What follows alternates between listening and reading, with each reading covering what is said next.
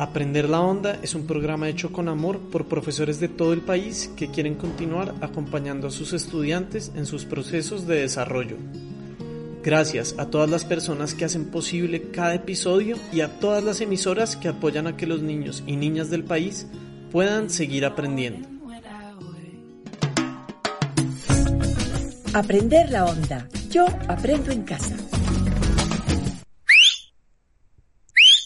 ¡Ey, Paloma! Bájate esa rama y vení para acá que ya vamos a empezar. A la one, a la two, a la one, two, three.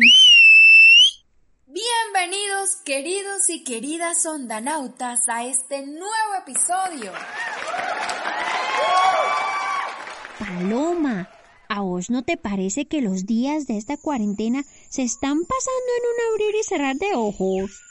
Sí, vaquita, así como la magia del conejo en el sombrero del mago. Ay, palomita, estoy pensando seriamente en que si no me alcanzan todos los años de vida vacunos, en mi próxima vida me encantaría vivir en un lugar lleno de magia, para así terminar lo que me quedó faltando en esta. Un lugar como... ¿De historia fantástica? Un lugar donde vivamos más de 100 años, para así saborear cada instante. ¡Ay! Y donde lluevan flores amarillas. ¡Qué cosa más hermosa, vaquita! Mis plumitas se me estremecen de pensar en un lugar así. ¿Sabes? Este lugar me recuerda a un lugar lleno de realismo mágico. ¿Cuál? ¿Cuál? Uno de los lugares más hermosos en la literatura de todo el mundo. Macondo. Macondo. Ay, qué nombre más hermoso ese. Pero ¿vos estás segura de que es como mi lugar imaginado? Debo decirte que puede llegar a ser muchísimo mejor que tu lugar imaginado. Y sabes, creo que podremos visitarlo sin tener que esperar a la próxima vida. Te presento al que nos hará viajar ya mismo a un lugar lleno de realismo mágico. ¡Tarán! Oh, 100 años de soledad. ¿Vos estás segura que ese libro me llevará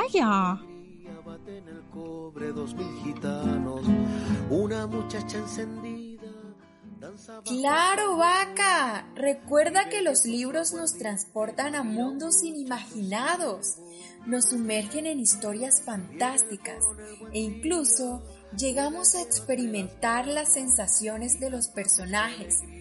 ¿No te parece el mejor de los viajes en tu propia casa? Me parece lo máximo. Ay, ¿qué esperamos? Espera, vaquita. Antes de empezar, ¿no te gustaría conocer gracias a quién nos podemos dar este lujo de viajar con este libro? Uy, sí, Paloma, tenés toda la razón. ¿A quién le debo agradecer?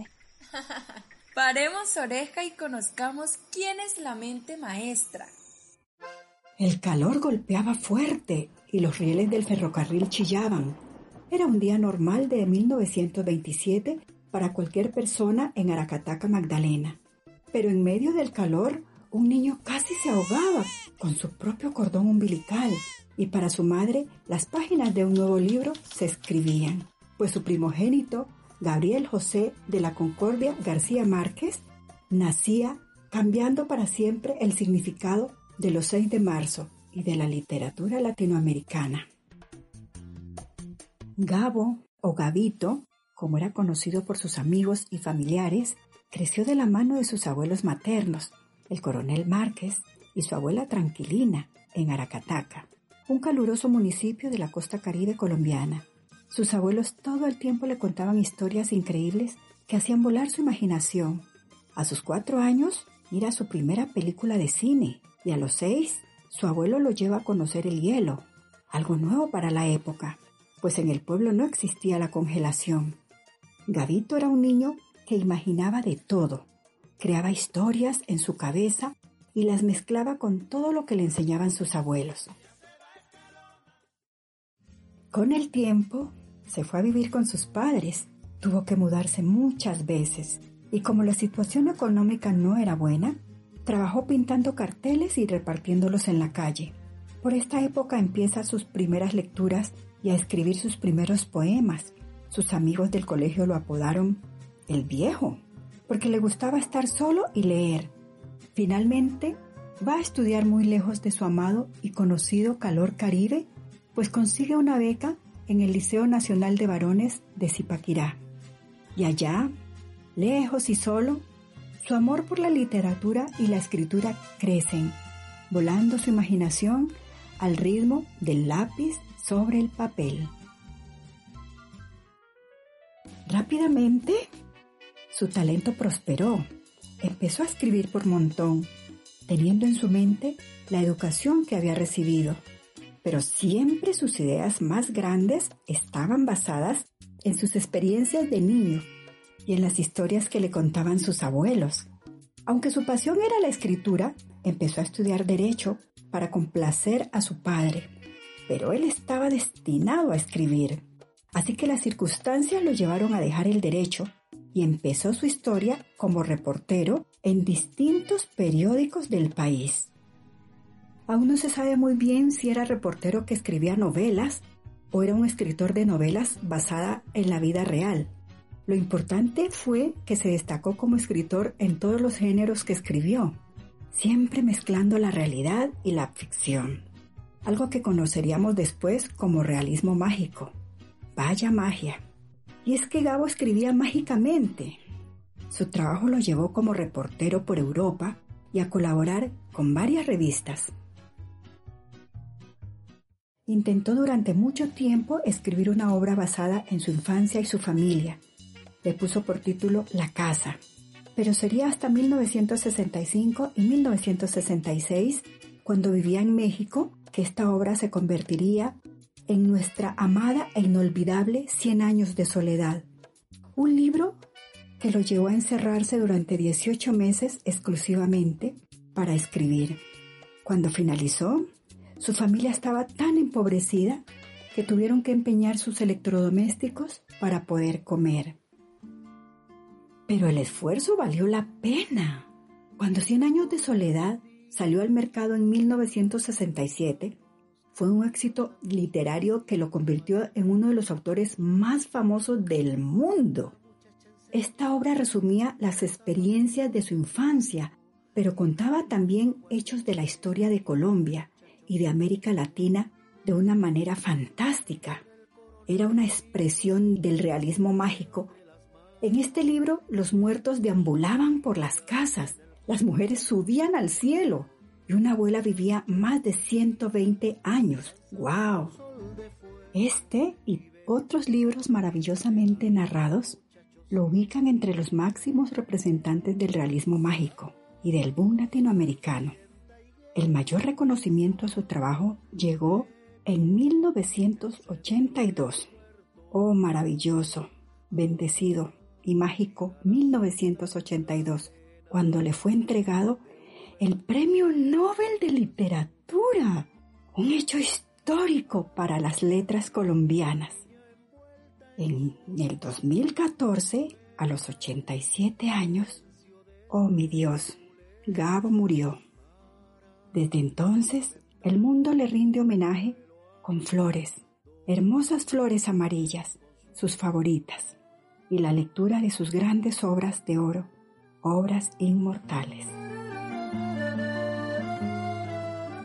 ¡Ay, Gabito! ¡Te amamos! Gracias por traer tanta magia a la vida de tantas personas con tus historias. Qué lindo saber que así todo el mundo conoce a nuestro país y nuestros habitantes que están llenos de magia ya te vas a dar cuenta que cuando empecemos a leer la historia de 100 años de soledad, vas a encontrar muchas más similitudes de las que crees con tu lugar de sueño y fantasía. ¡Ay! Mmm. Me encantaría hacer que mi casa luciera como un lugar de fantasía, ya mismo. ¿Qué tal si les proponemos a los ondanautas un reto lleno de realismo mágico?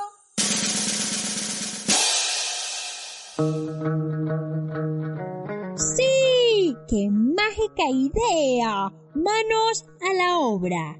Ondanauta, para este reto necesitarás una hoja de papel iris o una cartulina de color amarillo. También puedes utilizar una hoja blanca y la pintas de color amarillo. Listo, ya tengo mi hoja amarilla. Hilo de cualquier color. Aquí tengo mi hilo listo. Lápiz, lapiceros y tijeras. Lista con mi lápiz, lapiceros y tijeras. Con todo listo, conecta todos tus sentidos para seguir el paso a paso. Primero, identifica cinco problemáticas de tu entorno o comunidad y propone soluciones a esos problemas al mejor estilo del realismo mágico. Y segundo, en las hojas dibuja y luego recorta cinco mariposas del mismo tamaño. Asegúrate que ambos lados queden amarillos.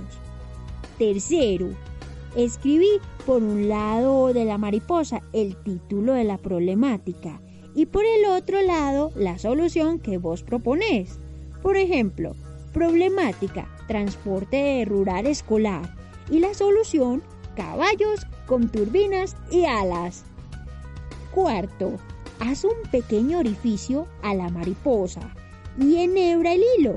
Después amarra las mariposas en una ventana o un lugar alto de la casa. Esperamos que este reto llene tu casa de realismo mágico. No olvides enviarnos una foto de tus mariposas al 317 871 7696. Queremos ser testigos de tu creatividad. ¡Ondanautas! Nos oímos en el próximo episodio desde las nubes de algodón amarillas con sabor a maracuyá. Muchos años después, frente al pelotón de fusilamiento, el coronel Aureliano Buendía había de recordar aquella tarde remota en que su padre lo llevó a conocer el hielo. Aprender la Onda es un programa creado voluntariamente por profesores y estudiantes para estudiantes y sus familias. Agradecemos a esta estación radial por brindarnos el espacio de aprendizaje en tiempos de aislamiento. Aprender la onda. Yo aprendo en casa.